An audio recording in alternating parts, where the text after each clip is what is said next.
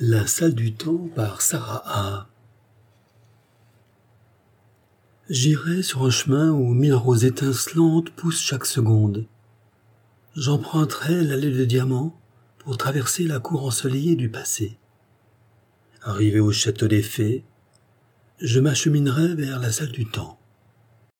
Là, où repose près d'un chandelier encore allumé, sur une table d'antan, de vieux livres poussiéreux dont l'odeur de la magie me fait naître des frissons.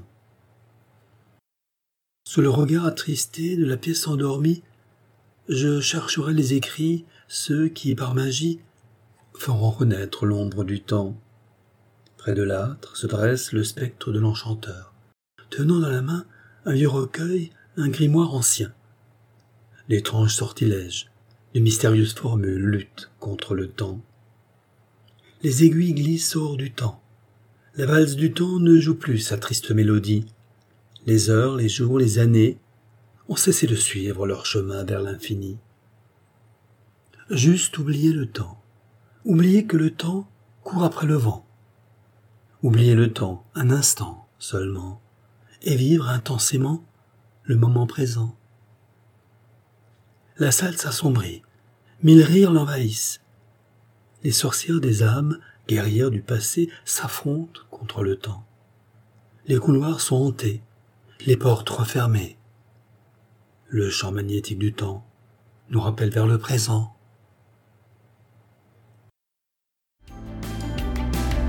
Radio Impact, la radio qui dit les vraies affaires, qui dénonce les conspirations. Mais attention, se tenant en dehors de tout conspirationnisme. Radio Impact.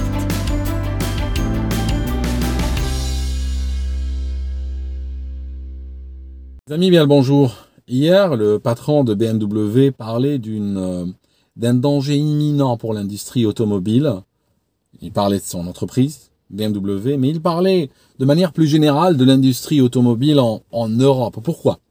Parce que les autorités européennes ont décidé d'interdire les voitures diesel et essence d'ici 2035. Ils ont dit zéro voiture, pas vraiment zéro voiture, ils ont interdit les voitures diesel et essence, excepté les voitures de sport faites en exemplaires rares, comme les Ferrari, Lamborghini et tout ça, pour permettre quand même aux richissimes, pour lequel on est en train de créer un monde sur mesure, pour leur permettre même de faire la course. Imaginez un périph, au lieu d'avoir un périph autour de Paris, par exemple, avec des voitures, avec des embouteillages et, et tout ça, et des pompiers avec la sirène qui cherche à passer. Imaginez un périph vide et puis des voitures de sport conduites par des ados qui se font la course et tout ça. C'est ce genre de monde euh, vers lequel, euh, vers lequel on, veut nous précipiter. Alors, le patron BMW est en train de dire des choses très intéressantes. L'industrie automobile en France emploie directement plus de 200 000 personnes. Et si on va en emploi indirect, euh, si on va regarder les, les sous-traitants, si on va regarder tous ceux qui profitent ou qui vivent de cette industrie sans, sans nécessairement avoir un badge où c'est écrit Peugeot ou Renault, eh bien, on est probablement vers un million, million de personnes. Donc, cette industrie est en pleine destruction. On veut la détruire pour des raisons purement idéologiques. C'est une industrie qui, qui, a, on a mis des générations à la construire, on a mis des générations de travail, de savoir-faire, d'évolution, d'erreurs, et puis de, de, de, solutions qui ont fait qu'on a l'aboutissement aujourd'hui d'un produit raffiné, d'un produit performant, d'un produit propre, d'un produit sûr, et aujourd'hui, on va pour des raisons biologiques le détruire. François Hollande, je crois que c'était lui, j'ai pas envie d'accuser Macron par anti-macronisme primaire, je crois que c'était François Hollande qui avait décidé la fermeture de la centrale nucléaire de Fessenheim dans un cadre de démantèlement. Il y a un livre qui a été écrit par euh, un ex-PDG de EDF dans le cadre d'un d'une procédure ou d'une marche vers la perte de souveraineté énergétique française, donc détruire EDF pièce par pièce, mais là, on, va, on est en train de détruire aussi le secteur automobile. Alors moi, ce qui m'inquiète aujourd'hui, j'aimerais vous dire quelque chose, c'est qu'il y a deux choses. Pourquoi 2035 n'est pas une date loin? Parce que quelqu'un peut dire oui, mais 2035 c'est loin et d'ici là l'eau aura coulé sous les pans. C'est une mauvaise réflexion, je vais vous dire pourquoi. Quand je travaillais dans la cyberinformatique, dans la sécurité informatique, j'avais travaillé avec des constructeurs automobiles, y compris allemands et autres. Une chose que j'ai découverte, c'est que ces gens-là ne travaillent pas sur un, ne travaillent pas sur un horizon de 6 mois ou de 3 mois ou de 5 ans. ils travaillent sur des horizons de 10 à 15 ans. Par exemple, ces robots, vous connaissez ces machines, euh, ces robots qui, prennent une carcasse de voiture, qui la retournent, qui vont la peindre automatiquement, la souder, tout ça. Eh bien, ces robots-là ont, euh, ont un temps de retour sur investissement de l'ordre de 10 à 15 ans. Donc ils investissent dessus, les mettent en place, et après pendant 10 à 15 ans, ils vont travailler sans arrêt, sans relâche, jour et nuit, ils vont pas s'arrêter. Et c'est sont tellement chers et tellement compliqués à déployer qu'il faudra tout ce temps-là pour qu'ils rentrent dans leur investissement et qu'ils aient un retour significatif dessus et après ils les changeront vers d'autres générations. Mais ce n'est pas quelque chose qui change euh, du jour au lendemain, c'est un travail de longue haleine. L'automobile, c'est un travail qui se fait euh, sur, sur, sur des horizons assez longs, comme, comme les grosses industries en général. Maintenant, si vous gardez ça en tête et vous comparez à 2035, eh ben on a un problème. C'est-à-dire dès maintenant, on est en 2023, dès maintenant, la question va se poser sérieusement si il va falloir rénover certaines usines, s'il va falloir en construire de nouvelles, s'il va falloir continuer à payer des, euh, bureaux d'études pour développer de prochains modèles ou de prochains moteurs ou, ou de prochaines euh, fonctions de sécurité. Est-ce que ça vaut la peine aujourd'hui? Parce que on sait que ce secteur-là sera tué en 2035. On va pas attendre le 31 décembre 2034 à minuit pour tout arrêter. Il y a plein de gens qui vont commencer à se désinvestir dès maintenant. Parce que c'est un secteur qui est en voie d'être interdit, qui est en voie d'être sabordé, donc il n'a plus réellement d'intérêt. Donc dès maintenant, on va commencer maintenant et dans les années à venir, on va commencer progressivement à voir les affres de désinvestissement et on va voir, c'est un secteur qui rentrera en souffrance. On va voir des grosses délocalisations pour ceux qui veulent survivre en allant ailleurs. On va avoir euh, des fermetures, on va avoir euh, des gens qui seront virés, on va avoir des, des baisses dans le recrutement, dans, dans l'investissement, même dans la qualité des voitures qui ne vont pas beaucoup évoluer parce que il y a plus d'intérêt, c'est fini tout ça. Et donc, euh, mettez-vous, je sais pas moi, il y a aujourd'hui des gens qui prennent un prêt sur 5 ans pour acheter une voiture. Imaginons, vous êtes en 2031, est-ce qu'on va vous prêter pour acheter une voiture sur 5 ans? Non, parce qu'on va vous vendre, on va vous, consentir, vous demander un prêt, qu'on consente un prêt contre un bien, donc contre un véhicule, qui de toute façon, dans 4 ans, la valeur tombera à zéro parce qu'il sera interdit.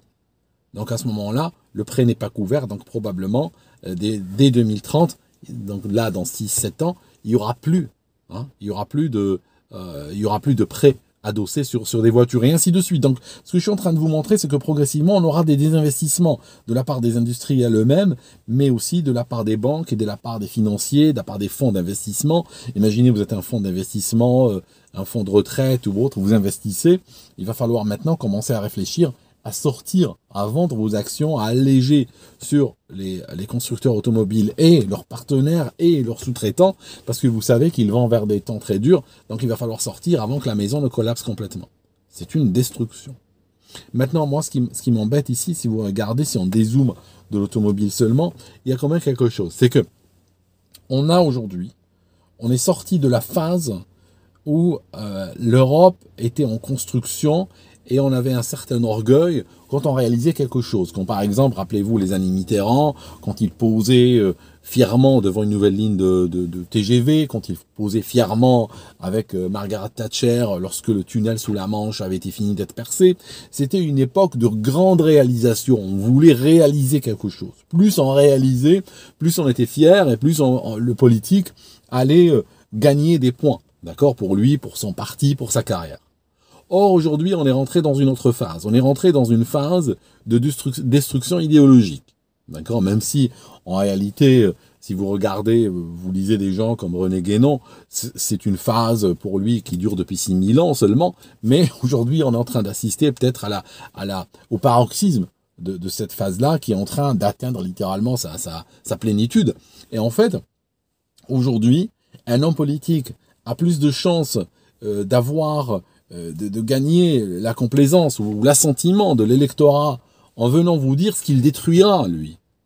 Qu'en vous parlant de grande construction. Pourquoi? Parce qu'on a le, moral de la nation qui est au plus bas. La nation, si vous regardez, on peut prendre certains éléments de mesure objective, objectifs, comme par exemple euh, ce qui se dégage de l'art, ce qui se dégage des, euh, métiers, tout ça. On voit qu'on a une société qui est en pleine euh, déliquescence quelque part. Donc c'est une société qui est, si on compare un individu, qui est dépressive. Et puis elle se nourrit de mauvaises nouvelles, elle se nourrit de destruction, elle se nourrit de, elle se nourrit de, de choses qui ne sont pas constructives du tout. Donc à ce moment-là, si, si on a des hommes politiques qui promettent la destruction, qui promettent le désastre, effectivement, ils vont plus facilement avoir meilleure presse que d'autres.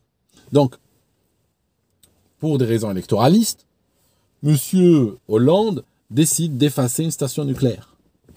Aujourd'hui, sous Macron, on sonne le glas de l'industrie automobile. Alors moi, ce qui m'inquiète, c'est que s'il n'y a pas de protection constitutionnelle qui sont mises en place pour éviter que les hommes politiques, pour euh, faire euh, faire sourire, obtenir des sourires dans leur euh, ou des tapes sur le dos dans leur clic de détraquer, on va finir avec des gens qui vont tout raser, qui vont raser le pays.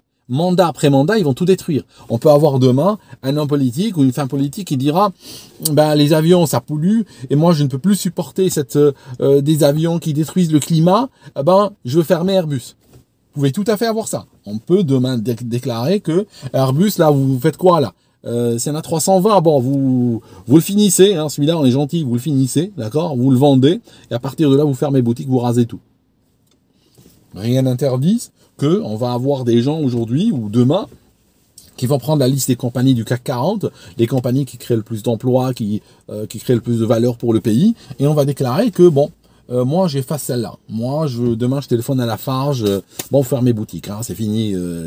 Voilà, mon vieux, oui, je comprends, ça tombe, vous tombez de haut et tout, mais voilà, vous allez fermer boutiques, c'est tout.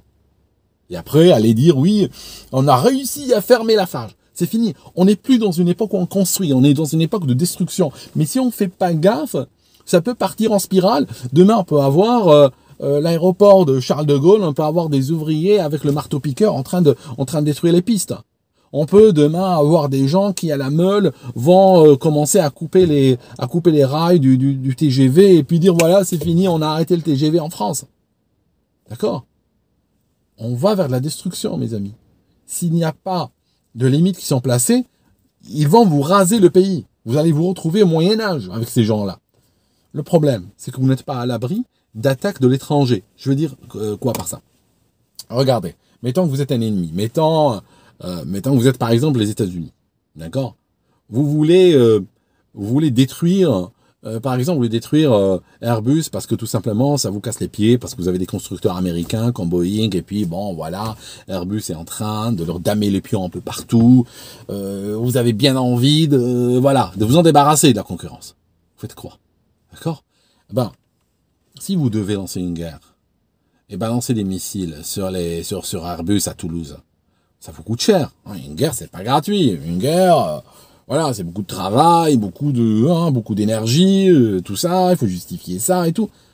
Mais ce que vous pouvez faire, vous pouvez demander à l'ennemi ou à l'adversaire, si vous n'aimez pas le mot ennemi, vous pouvez juste demander à l'adversaire de s'autodétruire. C'est tout. Il vous suffira de financer deux, trois associations de farfelus. Hein, vous savez, c'est ces carencés qui vont se coller sur la route vous les, vous les financez, vous financez deux, trois pseudo-intellectuels de plateau qui viendront publier des quelques livres sur que nous allons tous mourir à cause d'Airbus. Et puis, euh, 5 ans, 10 ans de travail de longue haleine qui vous coûtera pas grand chose. Hein. regardez le prix du, quand vous regardez les prix des missiles et tout ça, c'est vrai que ça coûte pas grand chose à l'intellectuel. D'autant plus que beaucoup sont assez misérables et, puis acceptent des, émoluments relativement minables pour, euh, défendre. Regardez, moi j'ai vu des chiffres euh, sur ceux qui défendaient Pfizer sur les plateaux, je vais dire, certains, ils l'ont fait pour 3000 euros, mes amis. Je peux vous dire que, voilà, le, le, problème, c'est qu'il y a trop de corruption. Vous savez, ce qu'on appelle la loi du marché. Il y a l'offre et la demande. Maintenant, on, est rentré dans l'âge de la corruption. Il y a tellement de corrompus que, franchement, c'est fini. Parce qu'il y a une époque où, pour corrompre, il fallait euh, penser en, à, 6 chiffres, 7 chiffres. Il fallait donner un million. Euh, tu vois ce que je veux dire? Il fallait payer beaucoup. Mais, mais aujourd'hui, pour, pour, pour, pour 1500 euros, pour, pour même 999 euh, euros, tu peux déjà rentrer en matière avec beaucoup de gens. Hein. Franchement, pour, pour moins de 1000 euros, on peut déjà parler. D'accord?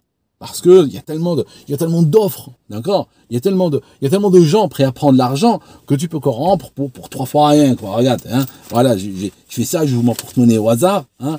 Voilà, j'ai un billet de 20, hein, tu vois, j'ai un billet de 20 euros, hein. Je peux, je peux déjà faire du chemin avec ça, déjà, hein. Je peux déjà trouver un intellectuel, je peux déjà trouver un journaliste, je peux déjà trouver quelqu'un prêt à défendre à peu près n'importe quoi. Donc, le problème, c'est que tu peux avoir, faire ce, ce genre de travail-là, et pour euh, la moitié du prix d'un missile, finir avec ton adversaire qui un jour va annoncer à la télé, c'est bon, on va fermer Airbus on va tout raser. C'est terminé. Alors nous, on veut sauver le climat. Ou tout autre prétexte euh, à la con. Voilà. Donc, c'est le danger, malheureusement, que court le pays. Et que courent les pays occidentaux en général. Donc, sans protection, sans dire, si, si tu es élu comme président, la sauvegarde, parce que avant, avant, c'était entendu, c'était normal. Si tu es élu président d'un pays, tu es censé sauvegarder ce pays. On est d'accord C'est pas écrit dans la Constitution. Mais aujourd'hui, probablement, il faudra des amendements constitutionnels dire, ok, tu es président, mais il fait pas partie de tes prérogatives. Tu n'as pas le droit, sans un référendum national ou autre, tu n'as pas le droit de détruire des pans de l'économie du pays, par exemple. Parce qu'autrement, je vous assure que chacun va distribuer ça et puis, vous, finirez une main devant, une main derrière. Hein. Genre, par exemple, 2035.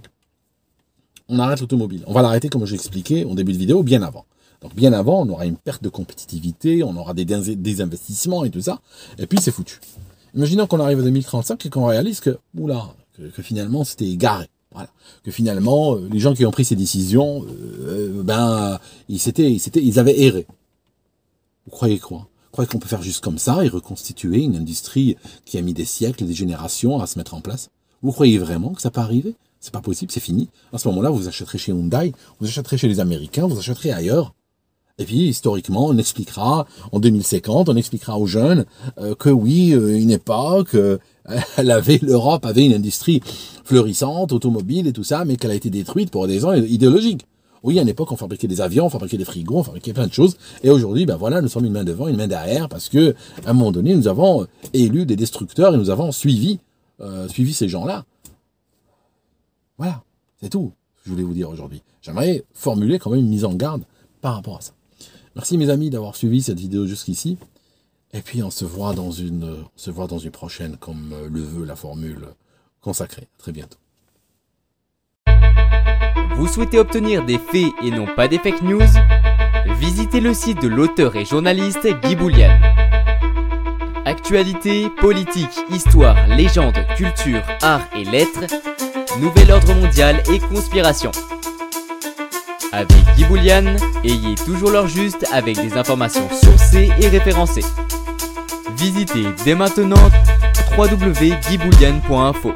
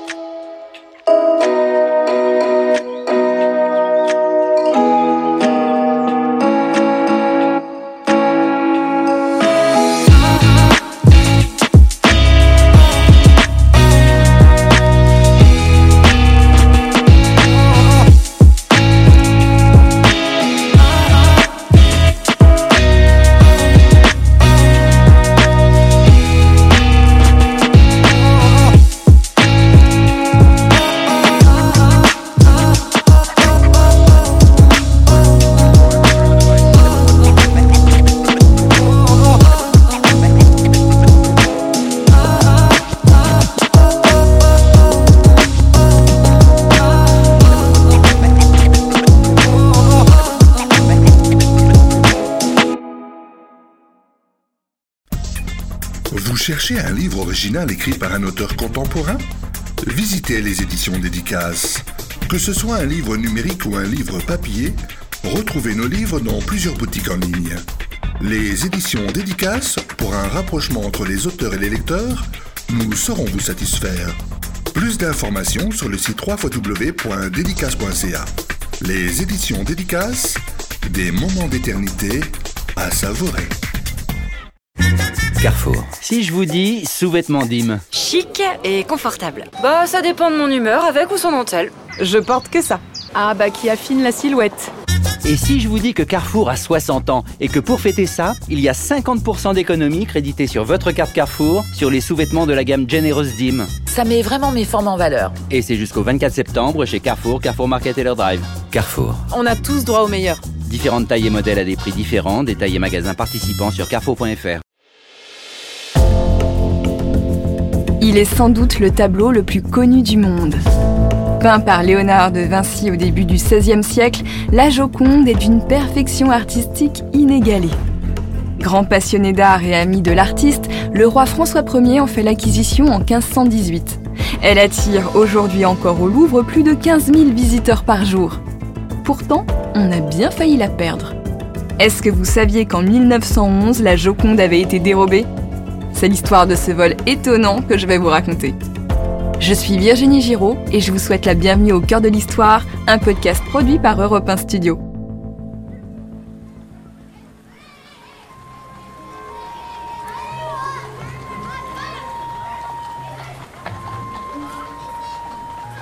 Nous sommes le 23 août 1911. Cet été caniculaire ne semble jamais vouloir finir. Depuis deux semaines, partout en France, les températures sont supérieures à 30 degrés. À Paris, on se baigne dans les fontaines, on arrose les chevaux qui tirent mollement leur voiture. Il fait si chaud sous les toits de zinc des immeubles que les gens préfèrent dormir dehors. Mais ça n'empêche pas les vendeurs de journaux aux gosiers desséchés de crier à travers les rues l'incroyable nouvelle. On a volé la Joconde. Mais c'est pas possible. C'est un canular.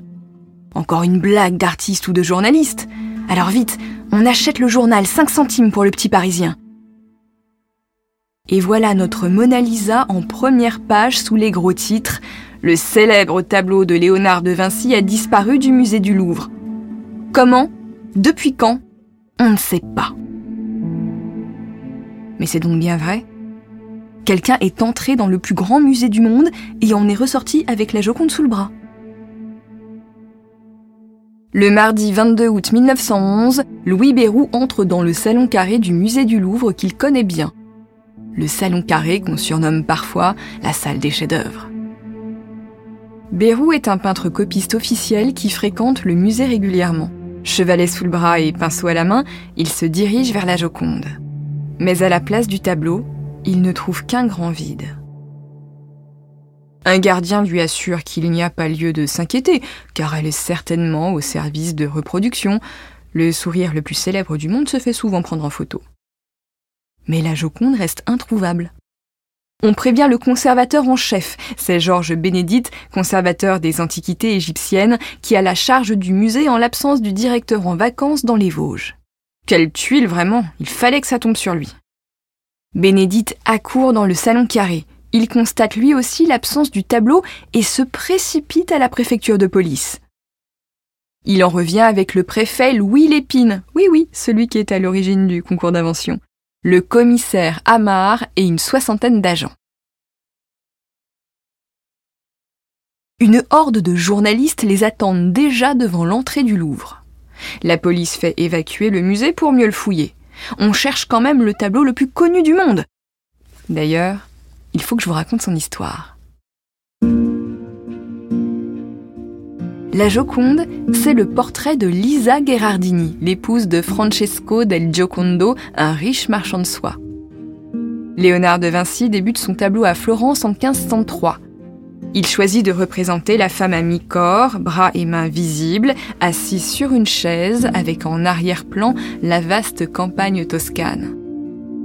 Elle sourit à peine, et ce sourire énigmatique suscitera bien des débats. Quand en 1516 il vient s'installer en France sur invitation de François Ier, le vieux peintre emporte son tableau avec lui. François Ier l'achète et l'expose au château de Fontainebleau. Un siècle plus tard, Louis XIV l'accroche à Versailles dans le cabinet du roi. Il est ensuite transféré au musée du Louvre à la Révolution. Au XIXe siècle, il est exposé dans le salon carré, sans mesure de sécurité particulière. Avec le cadre, le tableau mesure 1,40 m sur 1,15 m. Il est lourd et encombrant précisément parce que ce n'est pas une toile. La Joconde est peinte sur un panneau de bois de peuplier. Impossible de le glisser dans une poche ou sous une veste. Mais alors, Comment a-t-on pu le décrocher sans que personne ne s'en aperçoive? Le lundi, jour probable du vol, le musée est fermé au public mais il y a parfois encore plus de monde que quand il est ouvert. Gardiens, copistes, photographes, cireurs de parquet et ouvriers arpentent les salles dans tous les sens. Et en plus, il y a moins de gardiens parce qu'il n'y a pas de public. Le jour de fermeture, ils ne sont que douze et ils doivent faire le ménage. Les agents de police ne tardent pas à découvrir le cadre du tableau et la vitre qui le protège dans un escalier dérobé du Louvre. Dans les rangs des conservateurs, c'est la consternation. Le chef-d'œuvre est très fragile et déjà abîmé, et maintenant, il n'a même plus de protection. Ils espèrent encore que l'œuvre est toujours dans le musée, mais les agents reviennent bientôt avec un bouton de porte. Le voleur l'a fait sauter, puis il est sorti du Louvre, le tableau sous le bras, sans être inquiété. Ça n'est pas la première fois qu'il y a des failles dans le système de sécurité du musée du Louvre. Les journalistes se font un plaisir de rappeler qu'un des leurs, Roland d'Orgelès, le futur auteur des Croix de bois, a passé une nuit dans un sarcophage égyptien du musée juste pour prouver que c'était possible. Il a aussi déposé une fausse œuvre d'art pour faire constater, quelques semaines plus tard par des confrères, que le musée abritait des faux. Le tout Paris se souvient aussi de cet inconnu entré de nuit dans le musée et qui s'amusait à déplacer certains objets et qui a même volé une statuette d'Isis. Décidément, ce musée est une vraie passoire. Le 24 août 1911, le poète Guillaume Apollinaire pointe les failles de la sécurité du Louvre dans un article du journal L'Intransigeant. Il ironise sur le fait que le plus grand musée de France ne dispose même pas d'un gardien par salle, que les petits tableaux des salles hollandaises sont abandonnés aux voleurs et que jamais les gardiens n'ont fait la répétition générale des opérations de sauvetage à effectuer en cas d'incendie. Bref, c'est le laisser-aller et l'indifférence. On peut voler un tableau au Louvre comme on vole à l'étalage parce qu'il est plus mal gardé qu'un musée espagnol. Vous imaginez bien que cette comparaison n'est pas de moi, c'est bel et bien celle d'Apollinaire. Mis au courant du vol, le directeur du musée rentre précipitamment de vacances, mais c'est déjà trop tard. Il subit les pires critiques. Pourtant, depuis longtemps, il demande plus de gardiens, et si possible des gardiens qualifiés. Mais le ministère de la Guerre, en charge du musée, ne lui envoie que d'anciens combattants peu concernés par les trésors dont ils ont la garde. Alors oui, pas besoin d'être Arsène Lupin pour faire un casse au Louvre. Après avoir examiné le salon carré, Alphonse Bertillon, l'inspecteur de police judiciaire et inventeur de l'anthropométrie, trouve plusieurs marques de doigts, dont un beau pouce gauche sur le cadre. Les uns après les autres, tous les employés du musée sont donc invités à tremper leurs doigts dans l'encre. 257 personnes y passent, mais aucune de ces empreintes ne coïncide avec celle de la trace de pouce retrouvée sur le cadre. C'est le début d'une enquête qui ne servira qu'à ridiculiser l'administration des musées de France et les services de police. Tout le monde s'accorde sur un point, il faut faire vite. Fonctionnaires et ministres rentrent précipitamment de vacances. On cherche un homme portant un paquet plat enveloppé. Et on va en trouver, hein. à Saint-Nazaire, au Havre, à Dunkerque, dans tous les ports et toutes les gares. Le voleur est partout. Il faut dire que les aspirants indiques espèrent toucher la prime de 40 000 francs promise dès le 26 août par le journal L'Illustration. À l'époque, ça représente une fortune. L'une des pistes inutiles suivies par les enquêteurs les mène à arrêter un Polonais qui deviendra un célèbre poète. Le 7 septembre 1911, une voiture de police s'arrête devant le 37 rue Gros à Hauteuil, dans le 16e arrondissement de Paris. Deux agents en jaillissent et s'engouffrent dans l'immeuble. Ils en ressortent une heure plus tard, accompagnés d'un homme qu'ils emmènent chez le juge Driou, chargé de l'enquête. Le voleur présumé est inculpé de recel de malfaiteur. Cet homme, vous le connaissez. C'est lui qui a écrit dans L'intransigeant au lendemain du vol que le Louvre était plus mal gardé qu'un musée espagnol. Mais oui, cet homme, c'est le poète Guillaume Apollinaire, Kostrowitzki de son nom polonais. Assis dans sa cellule de la prison de la santé, il a peur d'être expulsé. Il dispose de plumes, d'encre et de papier, mais pas du moindre livre. Alors il écrit, et il fume, chaque matin, il reçoit un pain et après la promenade, du bouillon où surnagent quelques légumes. Le soir, c'est haricots ou pommes de terre. Et l'ennui, c'est tous les jours. Le regard perdu sur les murs qui l'oppressent, il découvre une inscription graffitée. Dédé de Ménilmontant pour meurtre. Guillaume, lui, n'a tué personne. Il a juste le tort d'employer un secrétaire qui a déjà volé plusieurs statuettes au Louvre. Il les a même vendus à un peintre, lui-même très célèbre, un certain Pablo Picasso. Mais là, on mélange tout et on accuse le Polonais d'avoir volé la Joconde pour la revendre à un riche Américain, sans doute. La police interroge aussi Picasso. Décidément, ce pays est plein d'étrangers suspects. Les deux artistes sont innocentés, mais Apollinaire garde un souvenir honteux de son emprisonnement à la santé. D'ailleurs, durant les deux ans que durera l'enquête, il est la seule personne incarcérée. Les mois passent, deux ans après le vol, la Joconde n'est toujours pas rentrée au Louvre. À Florence, l'antiquaire Alfredo Guerri s'apprête à monter une grande exposition d'art florentin. Il passe une annonce dans le journal invitant les particuliers à lui prêter leurs œuvres. Le 10 décembre 1913, un homme pousse la porte de sa boutique. Il est très maigre, porte des habits raccommodés, et son visage est mangé par une grosse moustache, sans doute un ouvrier, pense Guéry. Il ne semble pas vraiment à sa place dans cette luxueuse boutique. L'homme se présente à l'antiquaire. Il s'appelle Léonard, il est italien, et il y a près de deux ans, il a volé la Joconde au Louvre et souhaite à présent la vendre. Mais il ne veut surtout pas que le tableau retourne en France. Il doit être exposé à la Galerie des Offices, le plus prestigieux musée florentin. L'antiquaire ne croit pas une minute que le pauvre type qui lui fait face déjoue la police française depuis plus de deux ans. Mais il n'a rien à perdre à jouer les naïfs. Le lendemain, l'antiquaire guéri se rend chez l'ouvrier avec le directeur de la galerie des offices. Les deux hommes grimpent l'escalier minable d'une vieille auberge. Ce Léonard ouvre la porte de sa chambre d'un air de conspirateur. Il regarde derrière eux, s'assure qu'il n'y a personne d'autre sur le palier ou dans l'escalier. Il fait rapidement entrer ses hôtes qui se demandent à quel illuminé ils ont affaire. Et là, dans ce gourbi crasseux, l'homme sort de sous son lit une caisse de bois blanc remplie de pinceaux et d'outils de plâtrier. L'antiquaire et le directeur du musée fixent la caisse des yeux. Ils ont aperçu un morceau de tissu rouge sous le fatras d'objets. Ils sont pris de palpitations. Cet homme a fait le voyage depuis la France avec cette caisse, ils le savent. Si c'est bien la Joconde dedans, dans quel état se trouve-t-elle? Les murs de la chambre semblent se refermer sur eux. L'ouvrier apporte un tel soin à ôter chaque objet de la caisse. Il y a presque de la tendresse dans ses mouvements quand il s'empare du rectangle recouvert d'un velours rouge. Et s'il était bien le voleur tant recherché?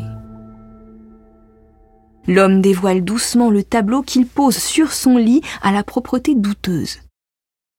Ses deux visiteurs se penchent alors et contemple le doux sourire qu'il pensait ne jamais revoir. Ils n'ont plus aucun doute maintenant, c'est bien Mona Lisa, la vraie, l'unique Joconde qu'ils ont sous les yeux. Tous deux ont déjà vu des copies et aucune ne les a jamais trompés. Léonard de Vinci a mis près de 15 ans à peindre ce tableau. 15 ans durant lesquels il n'a cessé de perfectionner l'effet de sfumato, une ombre légère qui donne une vibration à la lumière et la vie au sourire de Mona Lisa.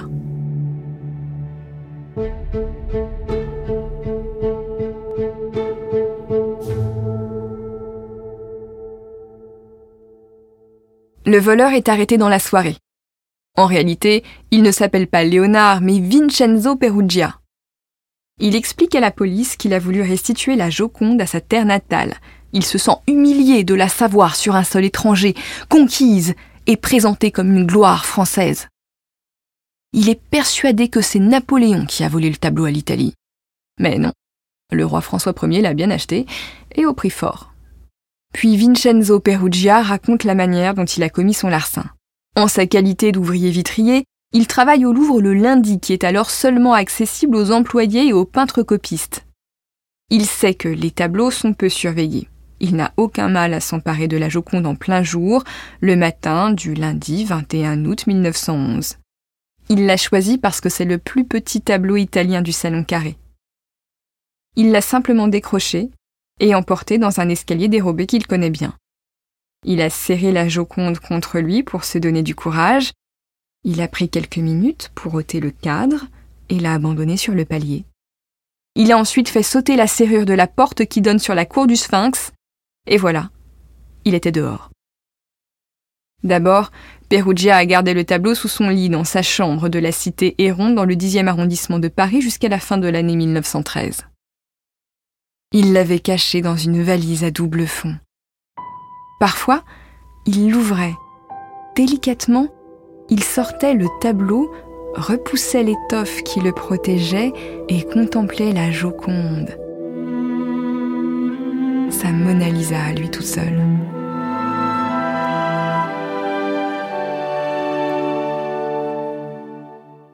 À défaut de revenir en Italie, elle appartient à un Italien. C'est toujours ça, ça le rassure même.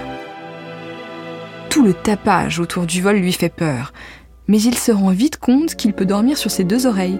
Le juge a d'ailleurs abandonné l'instruction après quelques mois d'enquête.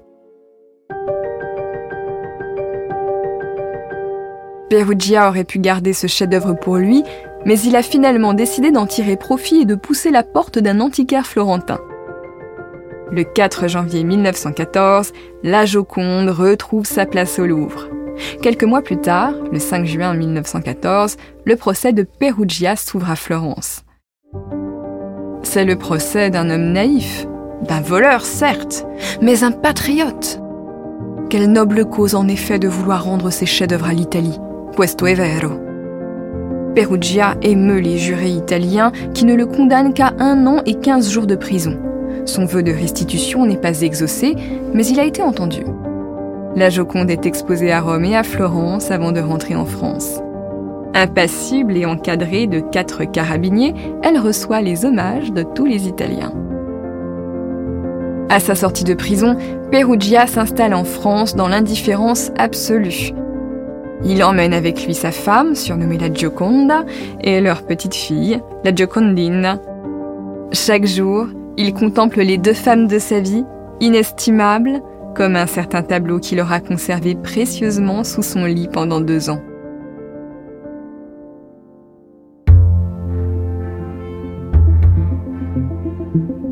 Vous avez aimé ce récit? Ça tombe bien, je vous en propose un nouveau tous les jours sur votre appli de podcast préféré, alors n'oubliez pas de vous abonner. Et je vous retrouve aussi chaque week-end sur l'antenne d'Europe 1 pour notre moment d'histoire de 15h à 16h. Au cœur de l'histoire est un podcast original Europe Studio et c'est le travail d'une petite équipe de passionnés. À la production, Camille Bichler. À la réalisation, Mathieu Roch-Lago. À la direction artistique et à la composition des musiques originales, Julien Tarot et Sébastien Guidis.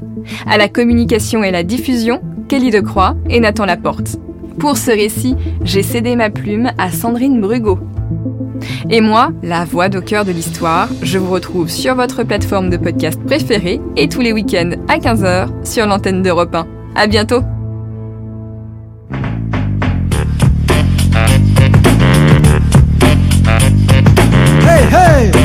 C'est mon nom, Natural! Je suis de Québec! Pop, pop, pop, pop! Levez-vous, dansez, sautez! Go! Natural est mon nom, puis tu vas t'en rappeler. Rappe en joual, puis c'est ça qui va me distinguer des autres qui se croient toujours meilleurs. Mais dans le fond, ils veulent juste qu'on leur lance des fleurs. Pour connaître le talent, pas besoin d'avoir 50 ans d'expérience par quelques temps. Y'en a une couple qui croit pas mes moyens, c'est juste des bons à rien. Yo, ok, je suis journaliste, puis mon nom est en anglais. Pour absolument rien, je bannirais mon français. C'est ça que je veux, j'en suis heureux. Puis même si on serait deux, je pourrais pas demander mieux. Alors profites-en, en m'écoutant, en appréciant, en restant franc. Puis d'essayer de m'imiter serait forcé à avouer que personne ne fait mieux avant moi. Quoi qu'en soit, j'ai confiance en moi. C'est un produit de Québec, je suis comme un roi. Pas de question, sa langue. Québec est ma ville, français est ma langue, Natural est mon nom. Mon nom, Natural est mon nom, mon nom. Pour te faut pas te perdre sa carte. Admire le château Frontenac. C'est pas Montréal, la capitale provinciale que plusieurs négligent parce que c'est leur devise de nous chier dessus. Sans arrêt, d'habitude ça vient des Canadiens anglais. Racistes ils sont, moi je le suis pas. Je trouve ça stupide, je me demande quand ça arrêtera. Ce que je dis est censé penser et nuancer. Qu'avec le passé c'est associé à ma particularité. On est 600 000, c'est supposé une petite ville. Fait que pensez-y bien, je suis pas Canadien ni Américain. Mais un gars de Québec s'est pris en main. Mon caractère inné et naturel. Alors mets-toi en selle, je suis pas rebelle grâce à ma sécularité que j'ai cultivée. Levez-vous, dansez, sautez sans arrêter. Écoutez les différents tons, vous franchirez ce pont. J'ai le bon surnom. Dis Natural est mon nom.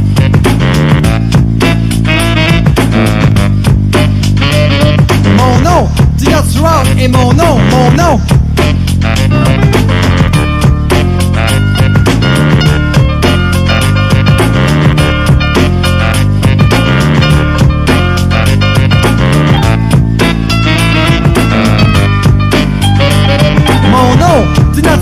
Est mon nom, mon nom.